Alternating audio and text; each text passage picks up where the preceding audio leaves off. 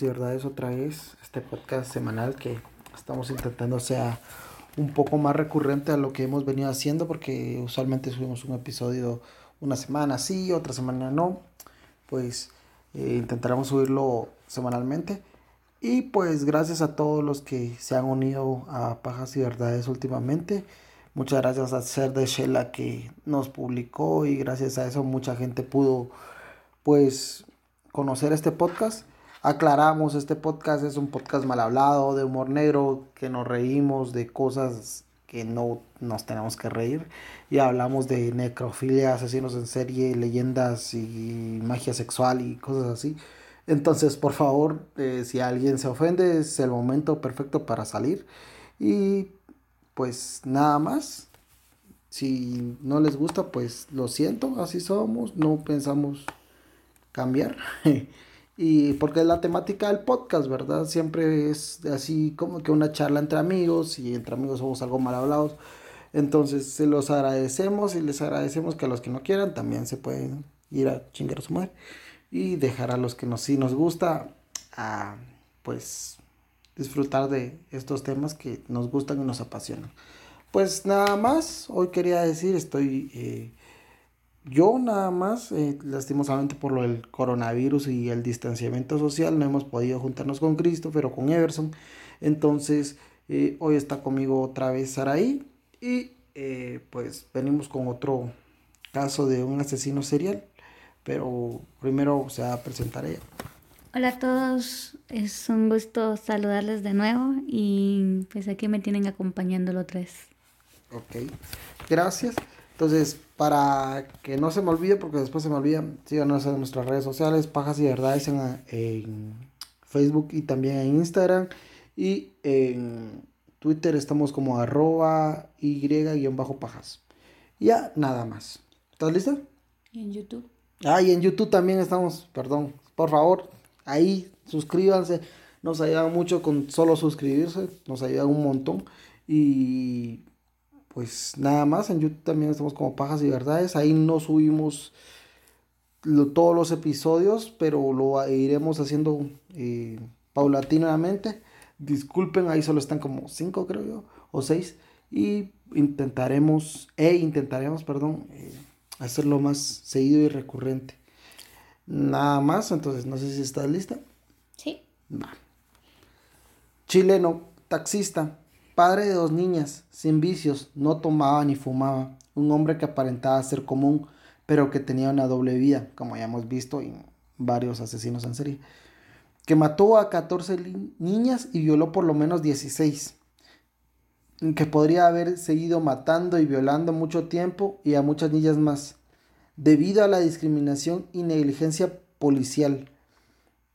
Así que si les da rabia ver cómo actúa la policía en su país, más rabia van a sentir al oír cómo la policía chilena, los famosos carabineros, actuaron prácticamente dejando que este asesino serial siguiera eh, matando y violando a, a las niñas que quisiera.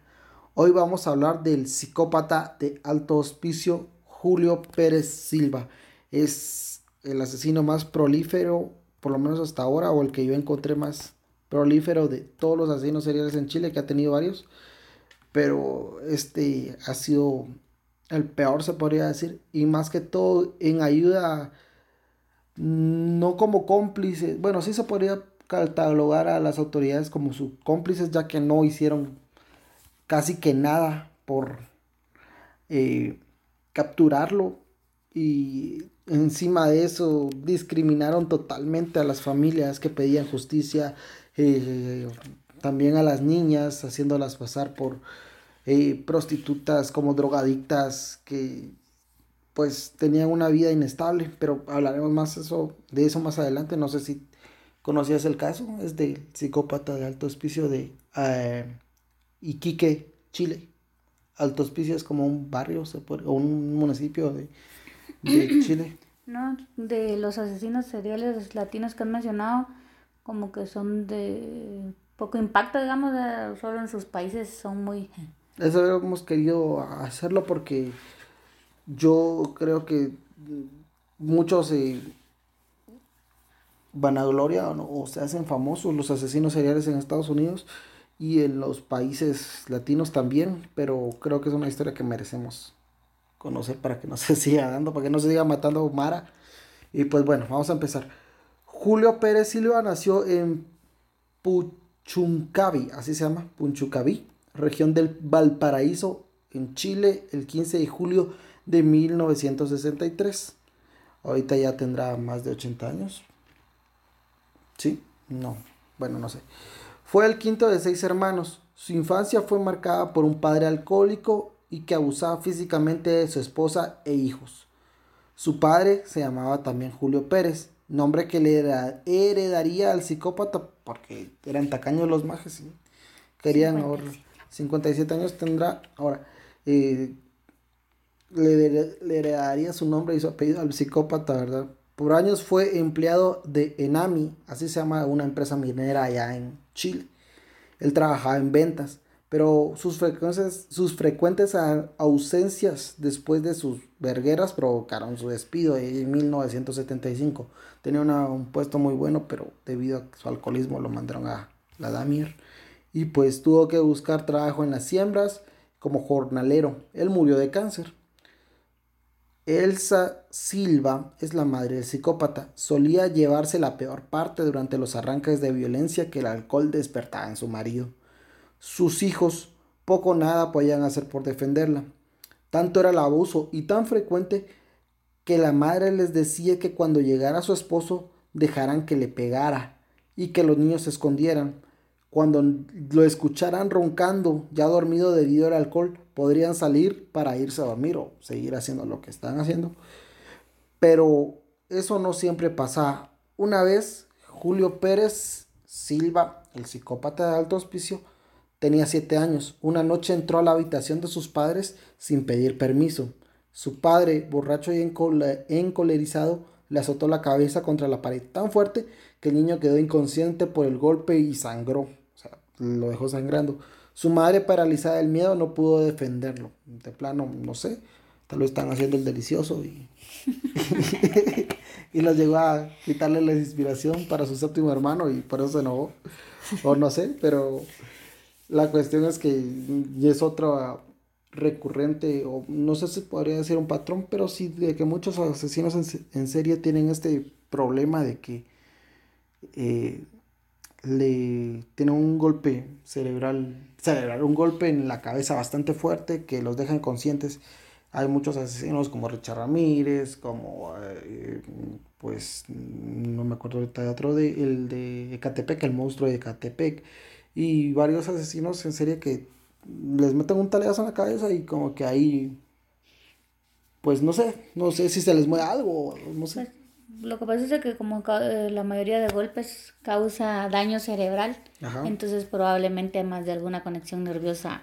Yo lo que estaba viendo que, es que va, sus hermanos también sufrieron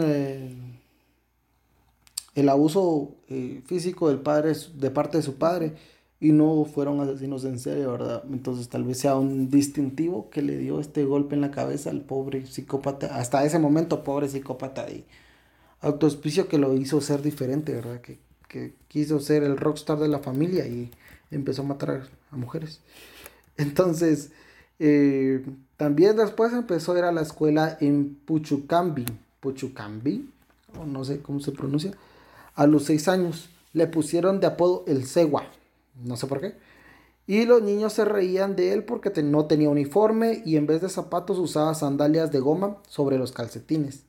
Julio Pérez, el psicópata, no respondía, solo agachaba la cabeza.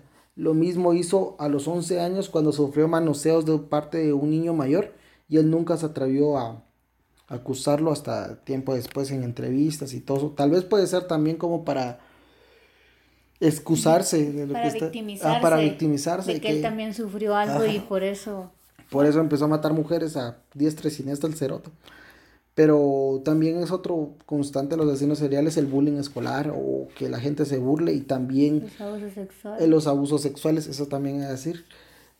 Tenía problemas para, para aprender, pasó, así como yo, pasó de curso automáticamente hasta cuarto básico, pero después repitió tantas veces el octavo grado que salió, salió a los 17 años. Me imagino que será como sexto, básico, sexto primaria. Ajá. Me imagino yo, porque para que diga que tantas veces para que lo miren así como que, ah, qué pendejo el cerote, no. No puedes hacer sexto primaria hasta los 17 años.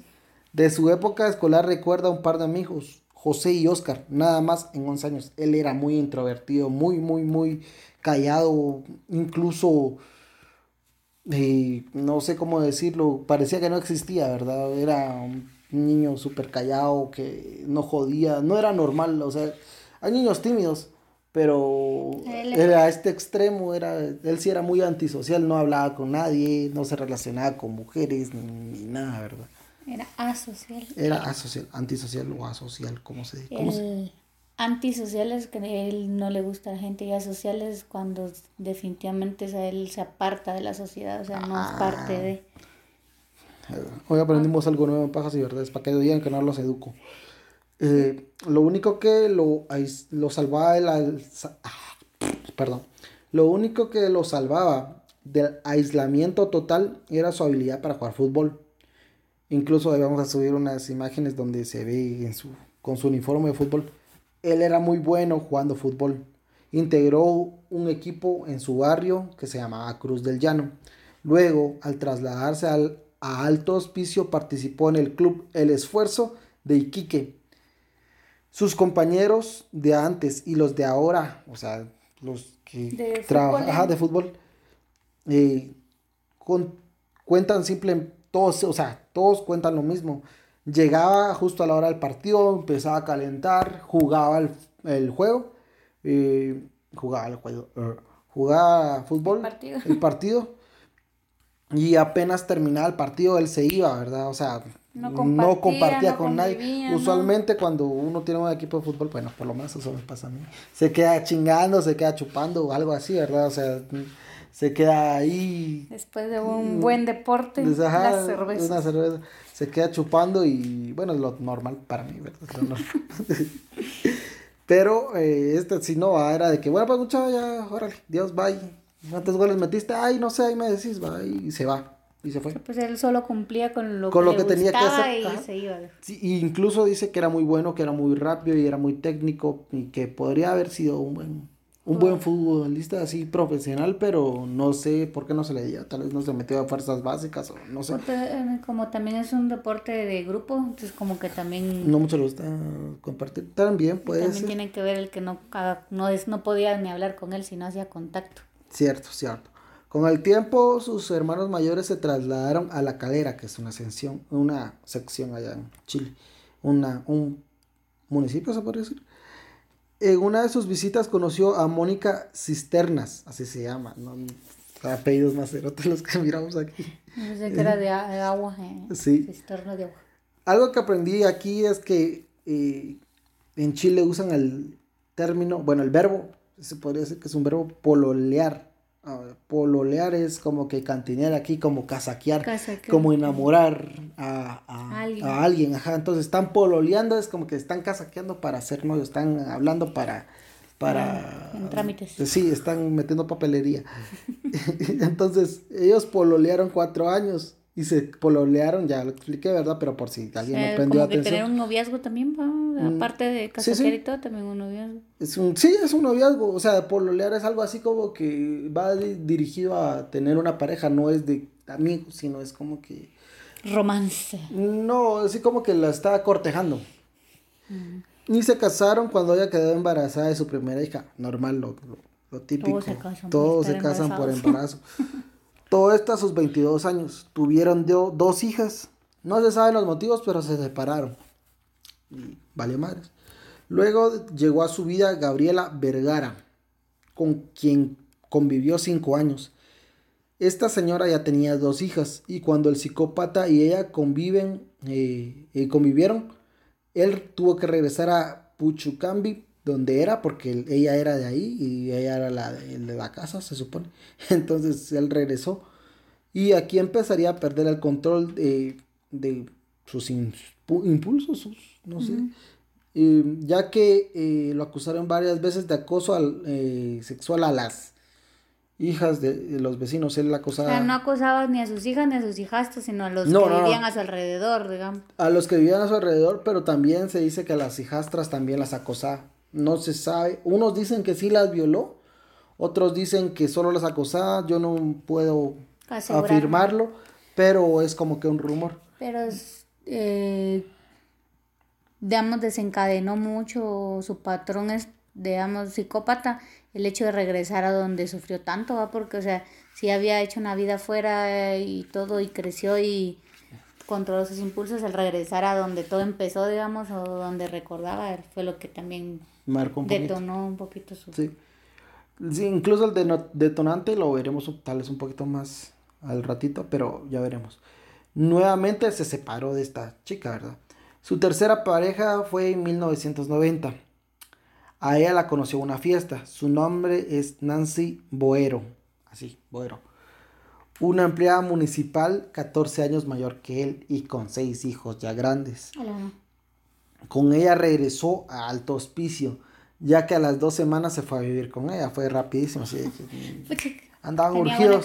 Andaban urgidos los dos.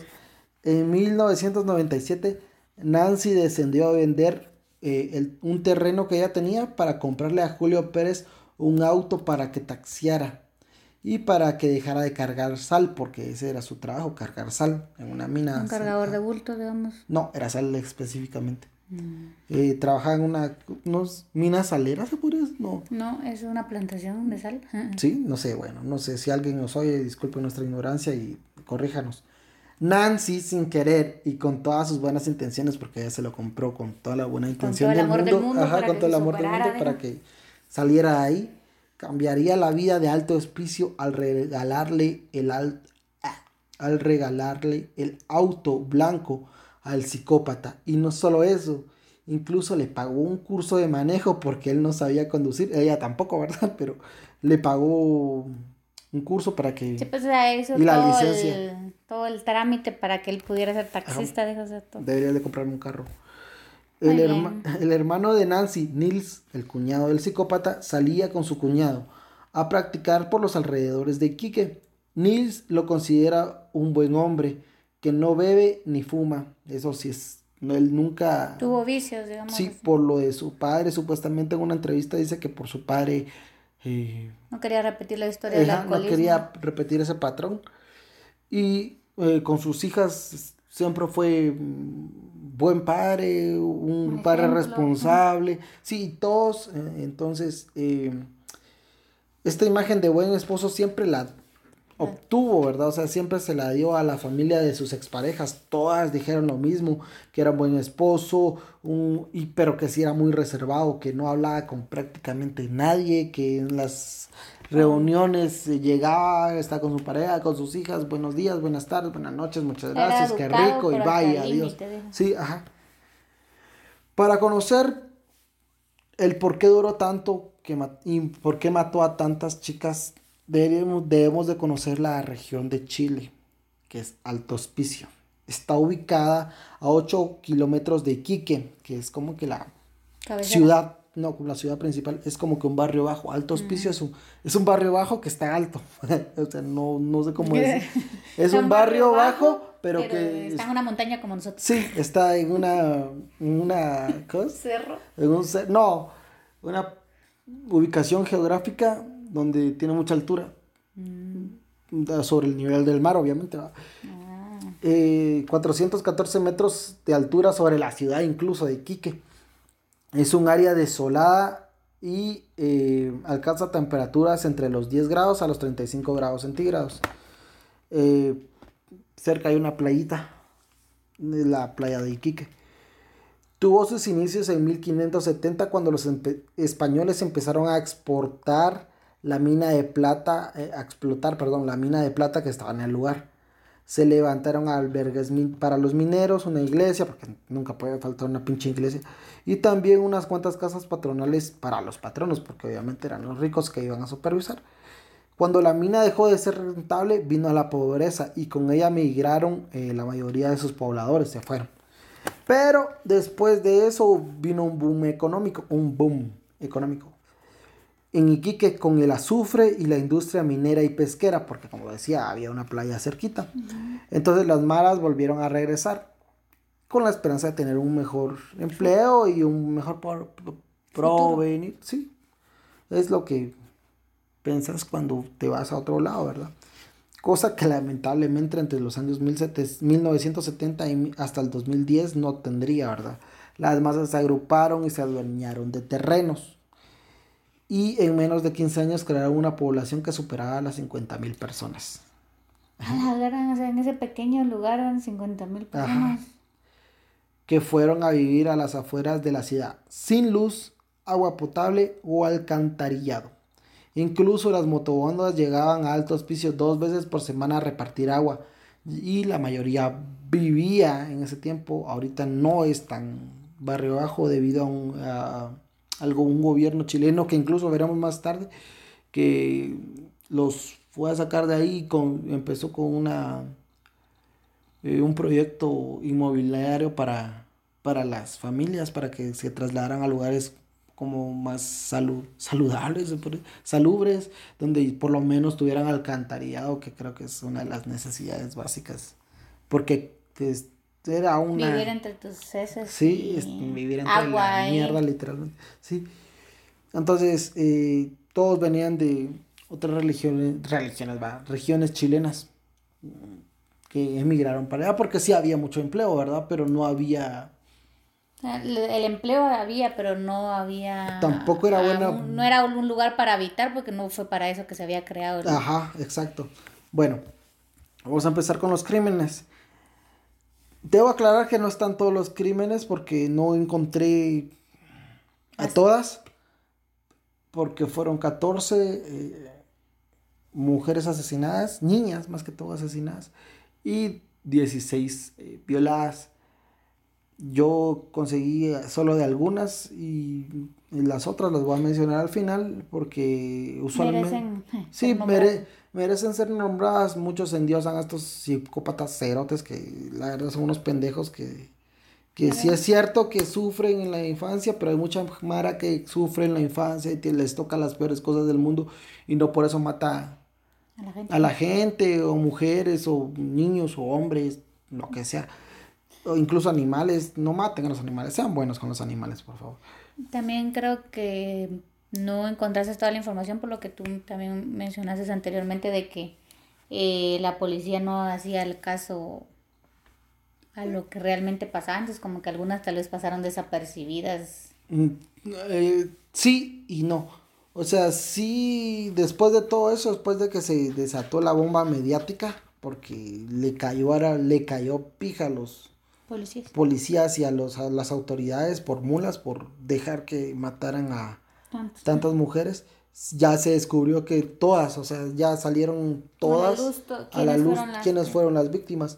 El problema es que usualmente con estos psicópatas nadie, como yo dije en un podcast pasado, no es de que se valora, un, bueno, no, se estudia más al psicópata, al, que ajá, que las víctimas, o sea, las víctimas pasan a un segundo plano y entonces es así como que medio feo, pero de plano. El 17 de septiembre de 1998, Graciela Sarabia Tapia, de 16 años, fue encontrada en la caleta de Chanavayita. Fue considerada como un hecho aislado y circunstancial, la única evidencia que lo relacionaría con el psicópata sería una cadena de chuncho. Chuncho, vamos a aprender algo más. Chuncho se le dice a los búhos en Chile.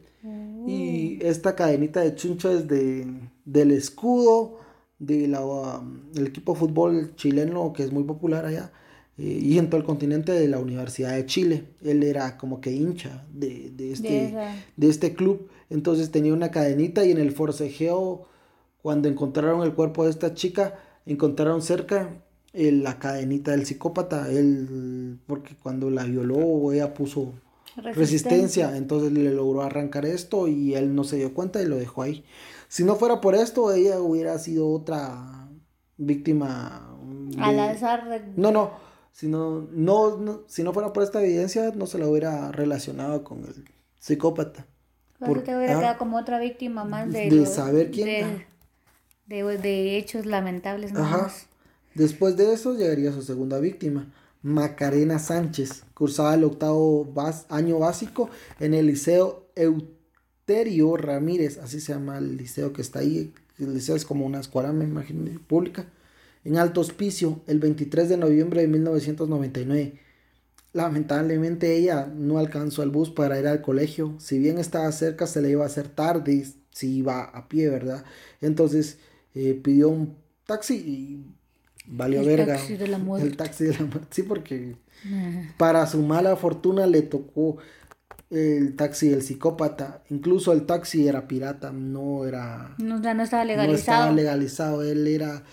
Eh, me imagino eh, eh, en esos tiempos es así como que estás en un lugar súper lejos y es tu conocido, entonces le pedís... Pues, como cuando le, ya tienes el número de tu taxista y lo llamas. Sí, cuando le pedís el número al Uber para que te, llegue a traer. Simón. Su tercera víctima fue Sara Gómez, el 21 de febrero del 2000, a quien le ofreció un viaje y esta cuando ya estaba dentro del taxi... Eh, pues la golpeó, pero no la pudo amarrar porque su modo operandi era siempre amarrarla de las manos y de los pies después de haberlas violado. Así que corrió. El psicópata la persiguió y la mató a golpes con un palo de madera que encontró en la calle. La mató. Ahí nadie salió a defenderla ni nada. Pues fue, fue poco a poco fue aumentando como que su sus qué? Eh, su violencia. Su violencia, porque suponete donde ya no podía. Bueno, la mayoría creo que le pasa eso cuando ya no sabes qué hacer y sabes que te pueden acusar y todo. O sea, es lo primero que encontres.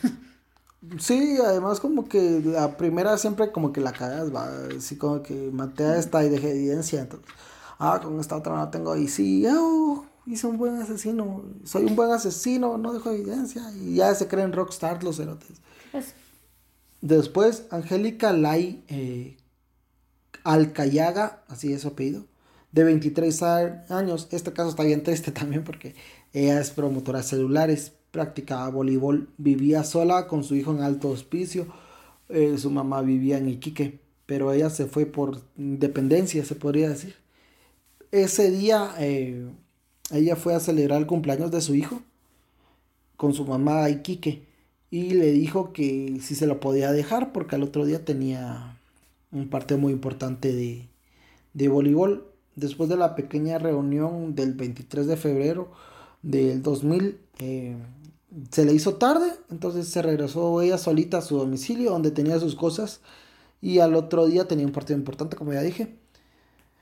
Al otro día, o sea, eso pasó el 23, va, al 24, y tenía intenciones de ir a Iquique para ver a su hijo y por la tarde tenía un juego, el, juego importante de la liga donde ella participaba. Lo que después se conocería es que ella le había pedido una carrera al psicópata. Este en lugar de llevarla con su mamá a Iquique, la llevó a la pampa, la amenazó con un cuchillo, la violó y luego la mató pegándole con una piedra en la cabeza. Para deshacerse del cuerpo la tiró en un agujero minero eh, y esta fue su cuarta víctima solo dos días después de la tercera. ya, ya estaba caliente el pisado. Es, un.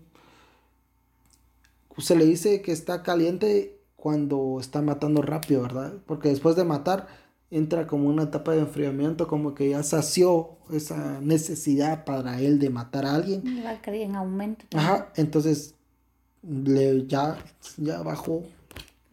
Eh, también usa, mm, para matar, usa cualquier cosa de oportunidad, porque era un palo, una tenía un cuchillo.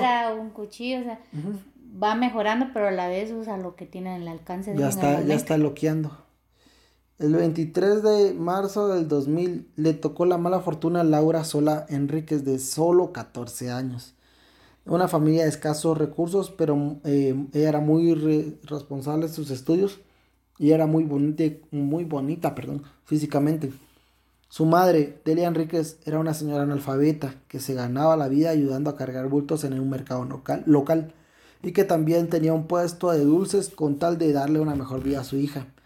Y es que ella estudiaba en un colegio que se llama Robert Johnson. Ese 23 de mayo también no logró alcanzar el bus y empezó, decidió esperar otro, ¿verdad? Lo normal. El psicópata apareció y le ofreció sus servicios. Ella, al ser de escasos recursos, se negó porque dijo, va a salir muy caro. Entonces dijo que no. y dijo que iba a esperar el otro bus. Pero el psicópata le insistió y le dijo que le iba a cobrar la mitad. Y ella accedió y se subió al taxi y no fue otra vez vista con vida.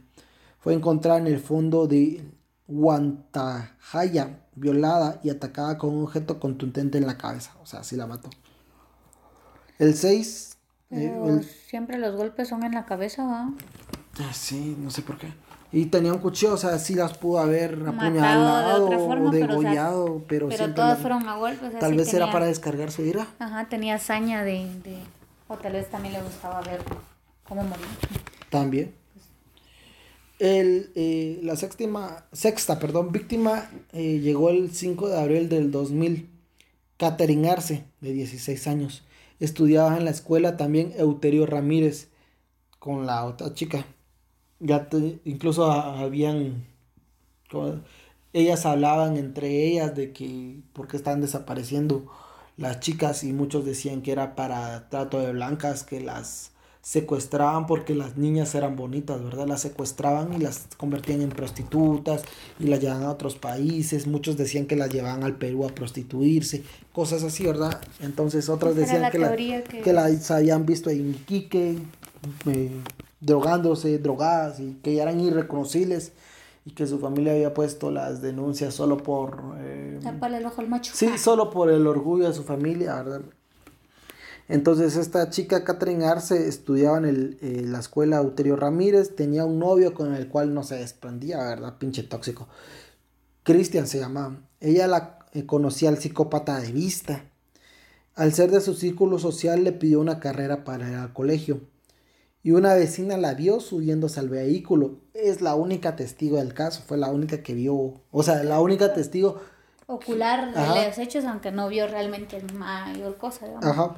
No se sabe cómo fue ni qué pasó, pero el psicópata la llevó a la puerta de su escuela porque a él sí la conocía.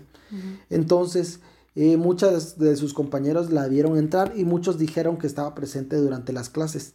Nadie la vio salir y su novio, el tóxico, la llegó a traer como buen tóxico. Y eh, por eso es que se dieron cuenta de que no estaba en, la escuela, ¿verdad? Y que ya eh, había partido, pero era extraño porque ella había quedado con su novio, el tóxico, de... De irse juntos para casa. De... esperarlo para que cuando llegara se fueran a, a su casa o no sé, ¿verdad? El 22 de mayo del 2000, Patricia Palma eh, Valdivia, de 17 años.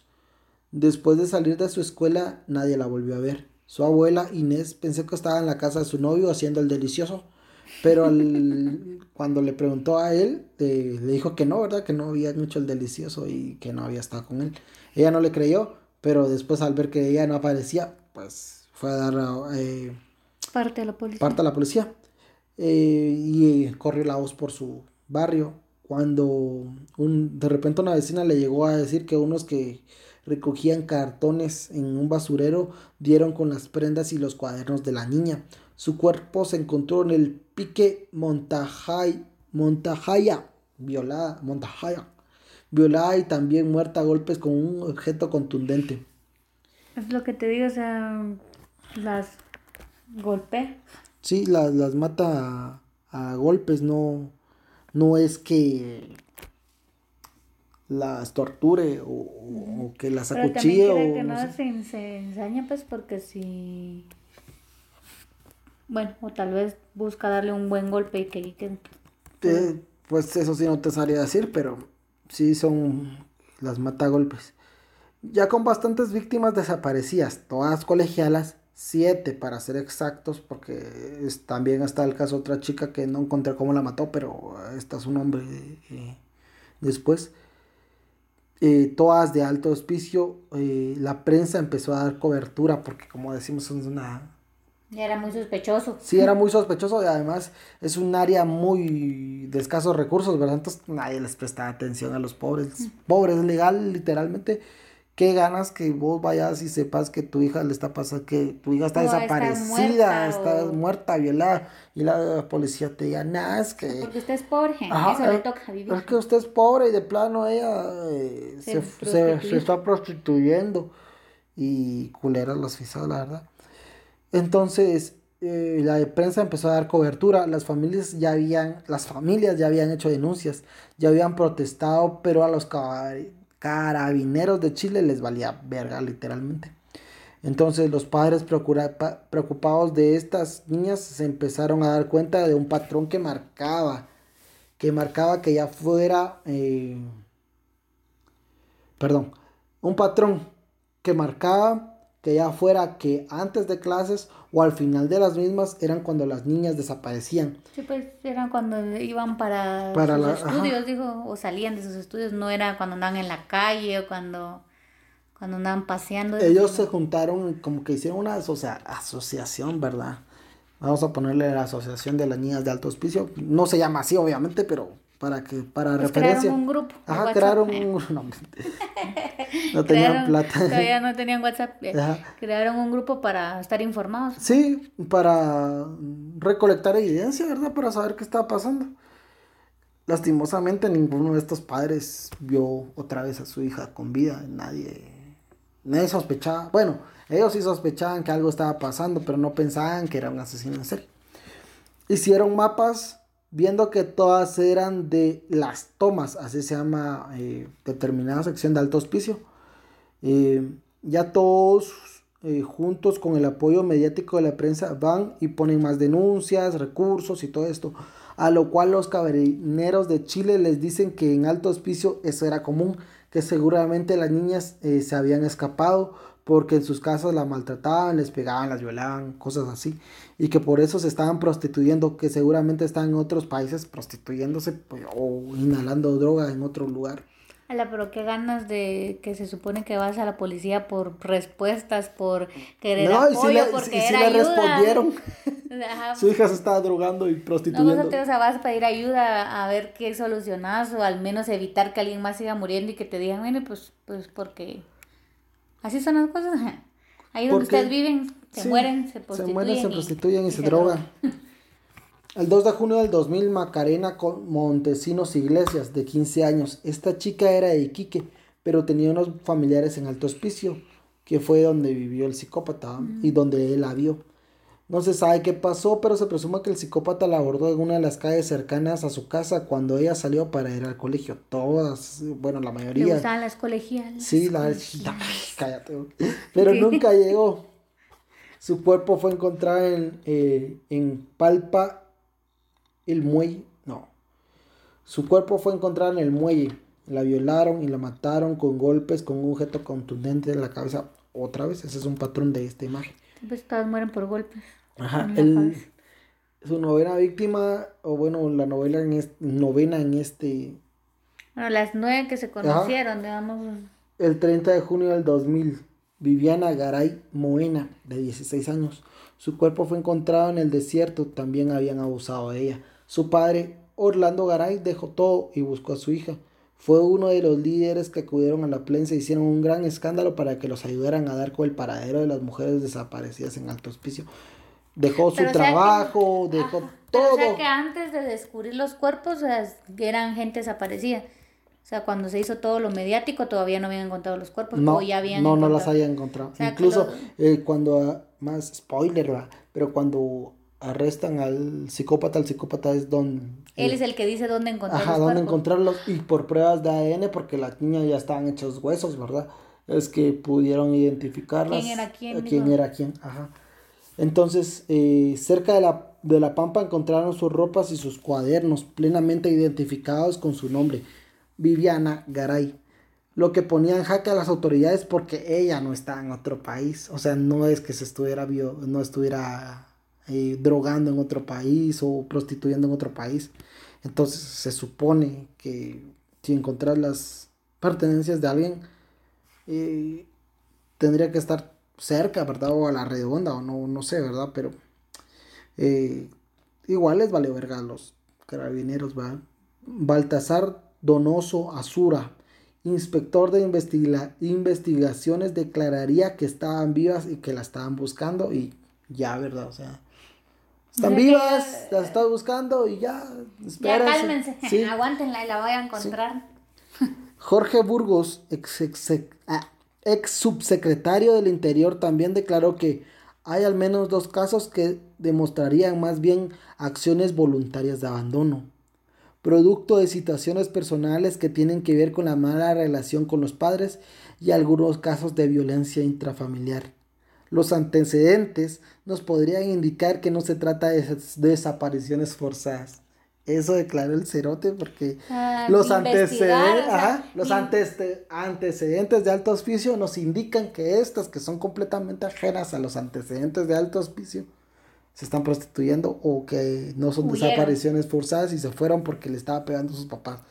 O sea, ni siquiera investigaron, sino solo por, por el lugar, digamos, por el lugar. Más que todo fue porque la prensa ya estaba presionando, entonces ellos salieron a dar esa... Pero no, no habían investigado un culo, ¿va? Porque no era difícil, o sea, no es que yo sea criminalista ni nada, pero este magia sí, cuando lo agarraron, vieron que ahí estaban todas las pruebas, que estaban todos eh, los testimonios, que, había un patrón, o sea, ni siquiera, el cuate no salió, podría decirse, de la colonia para matar, mató... A las vecinas. Ajá, cerca de, o sea, Altos Pisos grande, ¿verdad? Y tiene ciertos sectores, él está en un sector y a todas las chicas de ese sector la estaba matando. O sea, no era muy difícil eh, crear alguna hipótesis o algo, ¿verdad? También podría ser la hipótesis de la trata de blancas, que yo hubiera, no lo hubiera aceptado, pero sí lo hubiera considerado de que puede ser que las al ser una población vulnerable, las están secuestrando para prostituirlas y trata de blancas, podría ser, o sea, es una, una hipótesis aceptable, ¿verdad? Pero investigar un poquito. Pero al menos intentar buscar cosas, digo, no solo asegurar algo por el tipo de lugar donde estaba.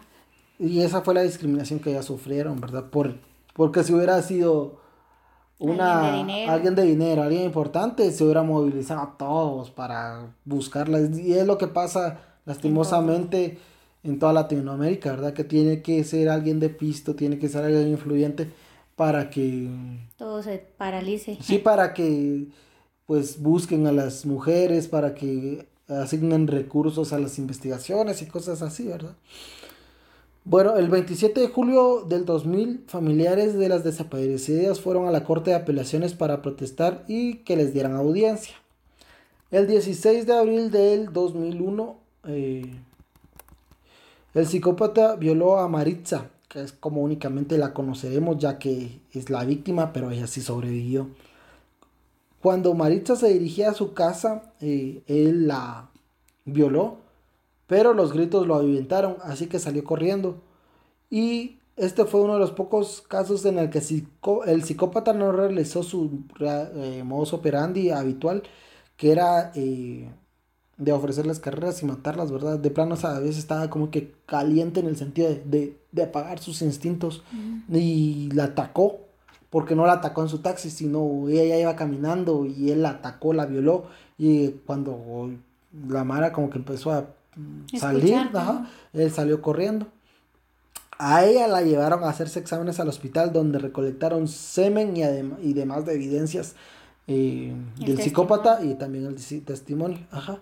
A principios de octubre del 2001, el presidente chileno en esa época, eh, Ricardo Lagos Escobar, visitó Alto Hospicio por un plan integral de urbanización, que era lo que te decía, de sacar a, los, a toda esa gente ahí, ponerlos en casas dignas por lo menos. Colocarlas en un área, digo. Ajá, y allá fue aprovechado por eh, familiares para exigir justicia a lo que los presidentes les dijo que, Simón, y que estaba haciendo todo y ya, o sea... Sí, pues la única respuesta era que se estaba haciendo algo, pero no se estaba haciendo nada. Exactamente. Y eh, pues nada más eso quedó de precedente.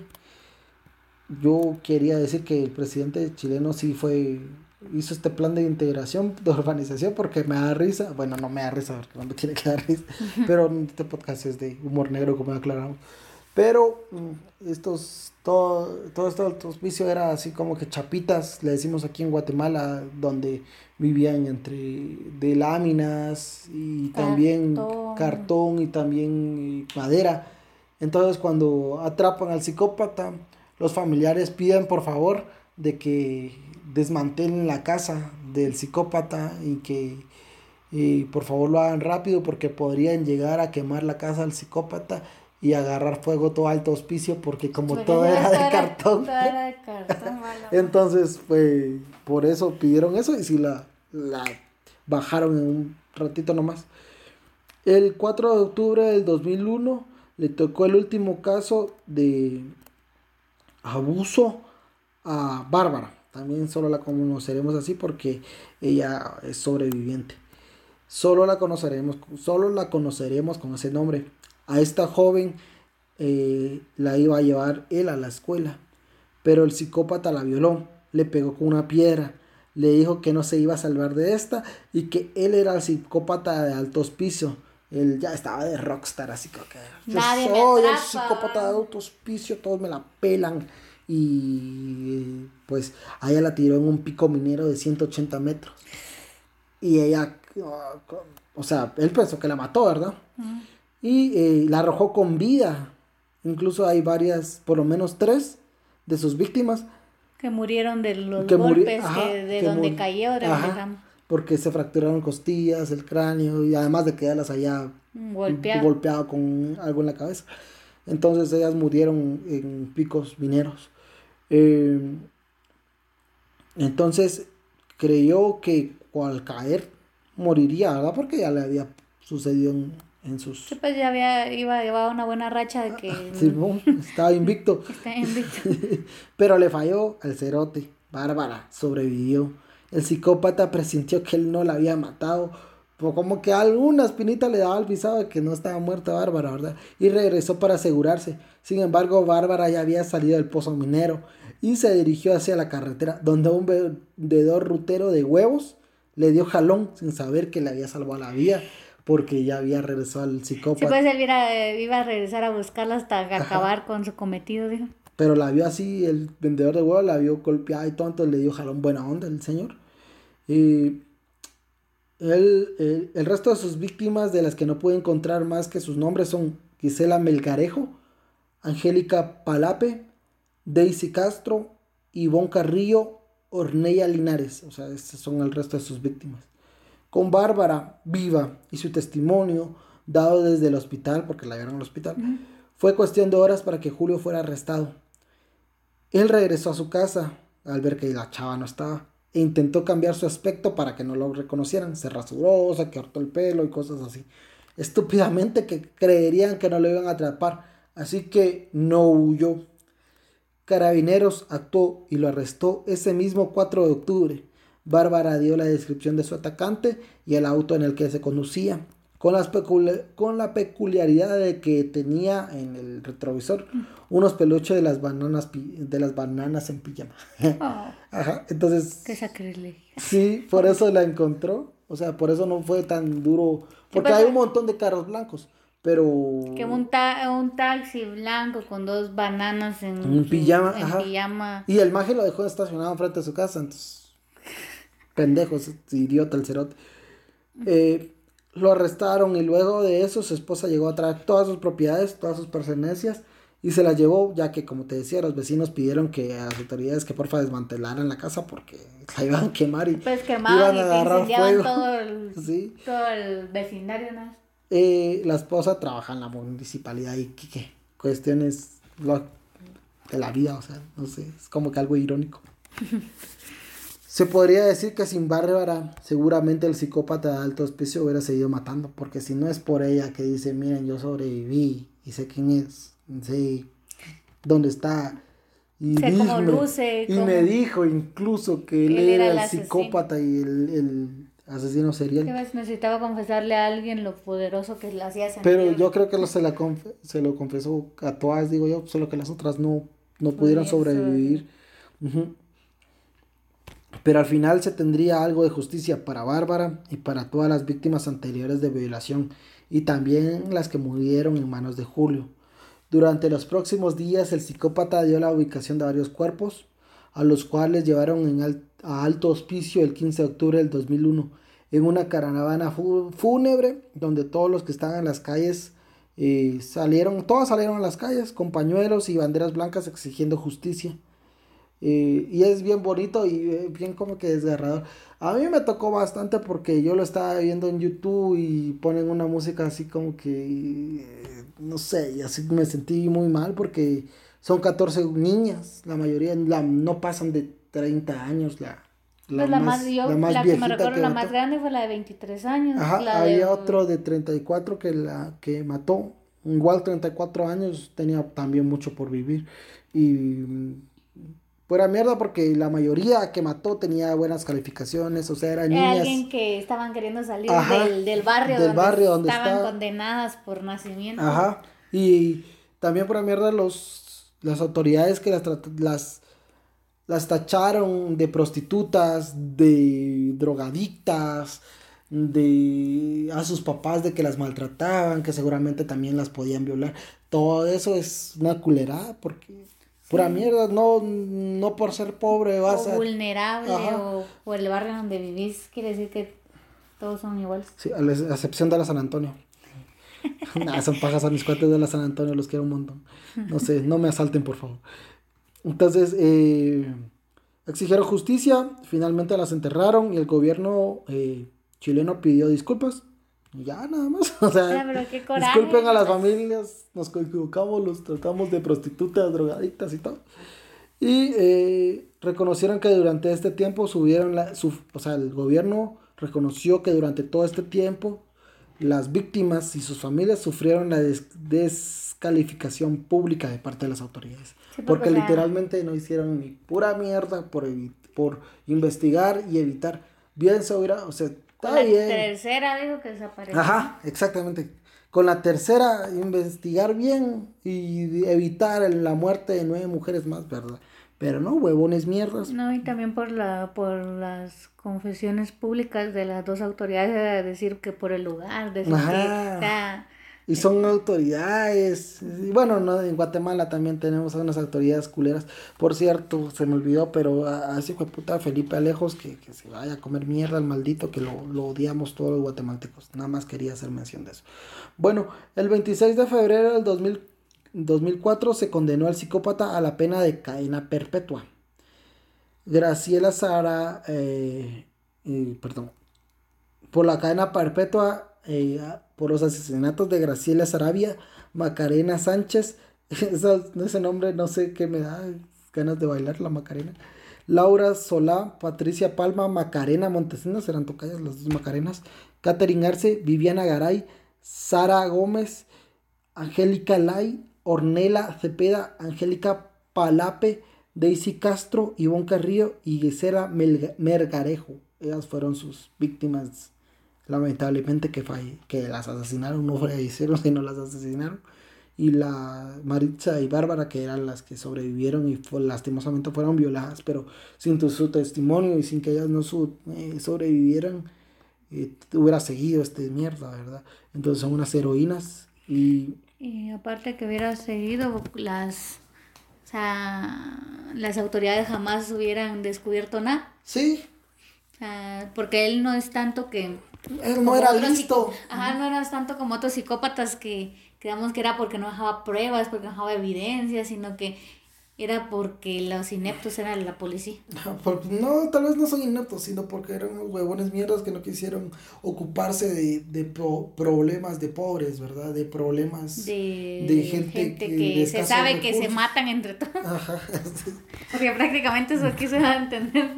Nada discriminadora, vos. Y así termina la historia del psicópata de alto hospicio. Hasta el día de hoy sigue encarcelado y no saldrá, esperemos, porque uno nunca sabe cómo está justicia culera. Cambia la ley y votan el juicio. Mm, a ver si no. Y así termina esta historia del psicópata de alto hospicio.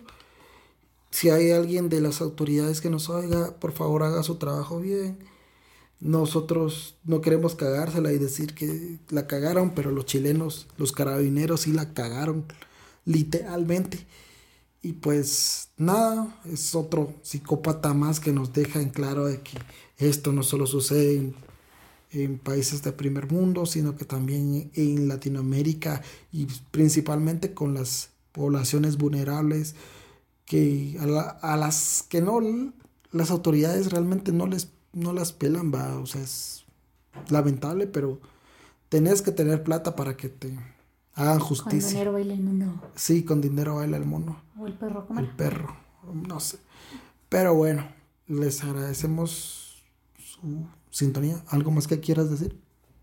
No, solo procuren estar en su casa, dejen de ser pendejos, no ayudemos a propagar el virus y si no hay necesidad de salir no salgan y que todos estén bien en su casa.